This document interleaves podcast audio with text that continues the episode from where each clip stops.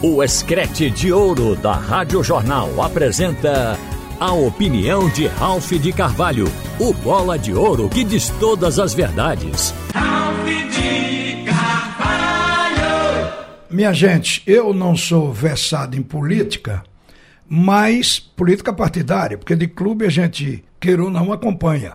Agora, nas eleições de ontem, a gente ficou vendo e o GE fez uma matéria até interessante, cobrindo o Brasil com relação aos candidatos oriundos do desporto de um modo geral, e a gente viu que de 33 candidatos ligados ao futebol e ao desporto de um modo geral, só nove se elegeram.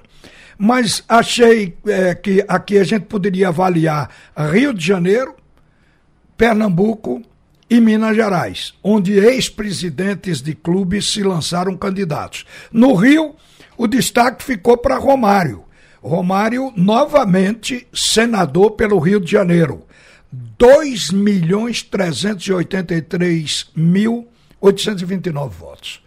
É muito voto. O Romário é querido do povo carioca. Isso aqui não é só pelo fato de, de que ele e Bebeto ganharam o tetracampeonato para o Brasil, não. Porque o Bebeto não se elegeu, vou falar na votação dele também, mas o Romário também foi testado como senador e aprovado pelo povo carioca por causa da postura do Romário. Romário não fica em cima do muro. Quer dizer, eu acho que isso é uma virtude em política. O Romário ele tem posição definida contra a corrupção no futebol e tem um trabalho que interessa muito às mães, principalmente às mães, é aquele trabalho que ele tem com o autismo, com coisas do tipo, e que certamente agrada ao carioca, porque é o lado humano do Romário. Então o Romário. E ele tem a alma do carioca, o jeito de Romário, inclusive, se comunicar. Tá aí o Romário arrebentando como senador do Rio de Janeiro. O Bebeto, tetracampeão com Romário, perdeu para deputado federal. Só teve 25 mil votos, não se elegeu.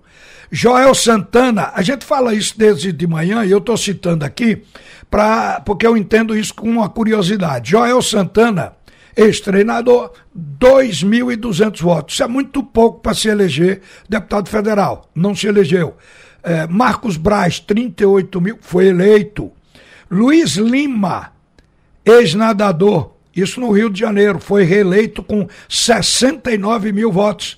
Agora vem aqui um ex-presidente, Eduardo Bandeira de Melo, eleito com 72.680 votos. Será que foi a torcida do Flamengo? Porque às vezes não é o torcedor, o cara tem um trabalho político fora do clube. Mas ele foi um presidente que recuperou o time do Flamengo, o clube, porque pagou a dívida monstruosa que o Flamengo tinha. Em São Paulo, na verdade, é, jogador que a gente conhece só tinha o Dinei, ex-atacante, teve muito poucos votos para deputado federal, 2.532 votos, não se elegeu. Aí vem uma coisa aqui dos presidentes que se candidataram, só dois foram eleitos. Um no Rio de Janeiro, que é o caso do Eduardo Bandeira de Melo, e um em Pernambuco, que foi Luciano Bivar, ex-presidente. Em Minas Gerais, em Minas Gerais, Alexandre Calil, presidente, ex-presidente do Atlético Mineiro, ex-prefeito de Belo Horizonte. Rapaz, ele se candidatou a governador passou de 3 milhões de votos, mas não foi eleito, nem sequer ficou para disputar naquela história da, da, de bater chapa no segundo turno. Teve 3 milhões 804 mil e 21. Então, um ex-presidente de clube que perdeu. Aqui em Pernambuco, Luciano Bivar, ele foi eleito com 74.425 votos. Edno Melo, que também é ex-presidente do Clube Náutico Caparibe, não foi eleito para deputado federal.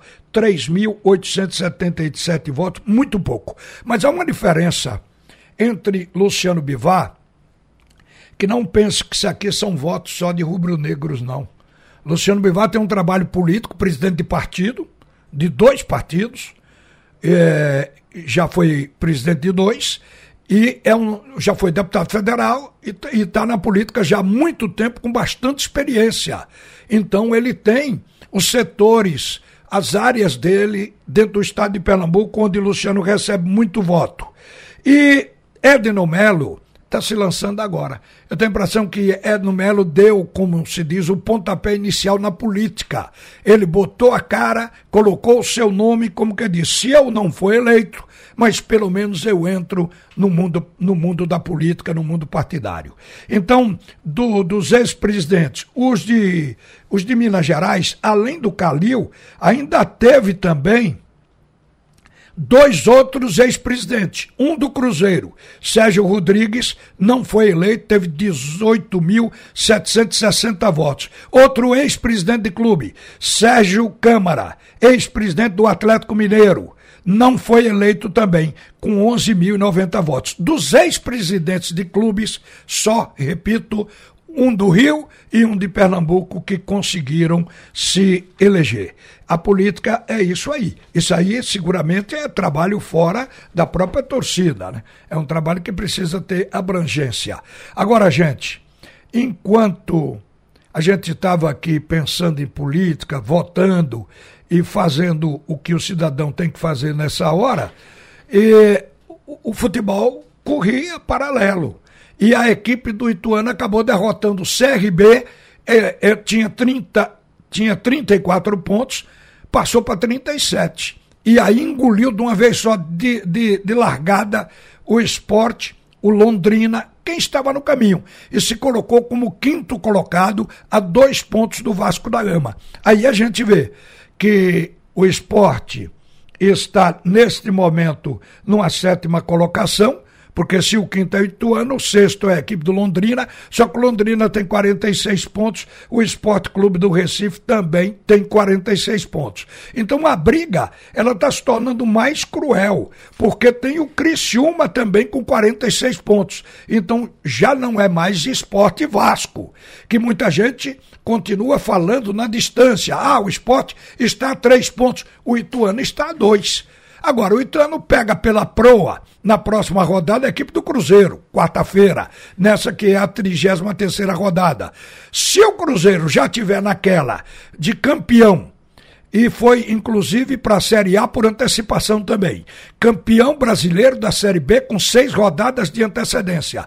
Então o Cruzeiro vai relaxar. Não tenha dúvida que aquela pressão diminui. Pode ser que o Ituano consiga, já que o jogo é dentro de Belo Horizonte, arrancar um empate que é mau negócio para o esporte. Sabe o que quer dizer isso?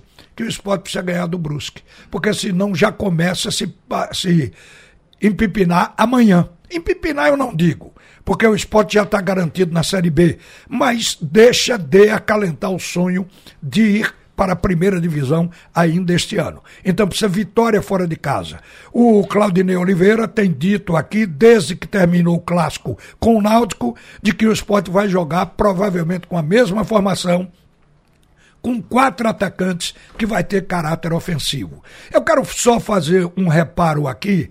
Quando se anuncia quatro atacantes, é verdadeiro. Mas só que um atacante vai ter uma função de meia. Pode ser o Juba, mas não é o Juba. O Juba ele quer agora pela ponta esquerda. Ele coloca o Wagner Love, que nessa posição vindo de trás, o Wagner Love acabou fazendo o segundo gol dele, vestindo a camisa do esporte, o que foi uma comemoração esplêndida, porque ele estava nove partidas sem marcar.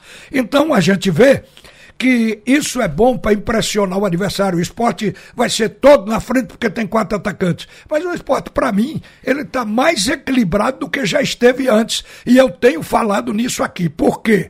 Porque trouxe o Fabinho para a posição original e coloca Eduardo como um lateral que avança na boa e não ter que ficar lá na ponta direita agindo como ponta, porque antes o esporte não tinha ponta escalado. Então o homem que arrumou o time do esporte foi o Fagundo Labandeira entrando na ponta direita. Aí o esporte se estabeleceu num 4-3-3 e não 4-2-4, como sugere o fato de dizer que ele vai jogar com quatro atacantes. Se o esporte for prudente no jogo contra o Brusco, não tenha dúvida que ele pode vencer essa partida. E nós estamos esperando por isso. O que é prudência? É jogar equilibrado. Jogar equilibrado não é o jogador de defesa, o volante, o pessoal de contenção, achar que tem que ajudar quem está lá na frente para fazer o gol logo. E aí acaba levando contra-ataque e fica despovoado lá atrás e aí a bola entra. Então acho que o esporte tem que ser equilibrado e pode ser. No jogo com o Náutico, o Leão foi equilibrado. E isso é o que faz uma equipe ganhadora. E bola para frente. O Náutico, a gente sabe que é impossível se falar do Náutico sem falar na situação que ele está.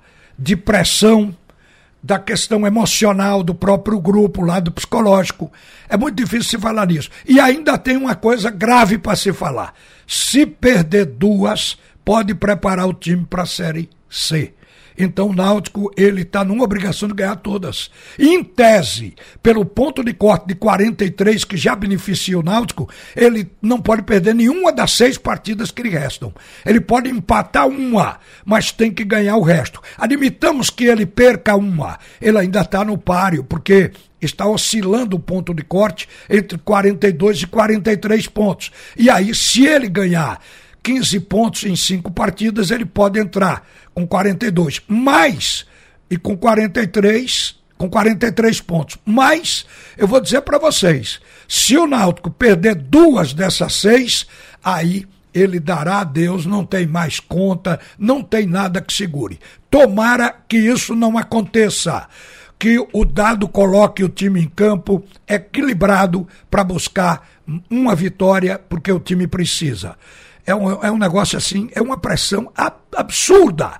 A pressão não precisa ser feita por torcida, não precisa ter cobrança da imprensa por si só. Já, já pensando na posição de vigésimo colocado, isso já exerce uma pressão natural muito grande sobre qualquer clube e quem está nessa posição é o Clube Náutico Capibaribe. Uma boa tarde, minha gente.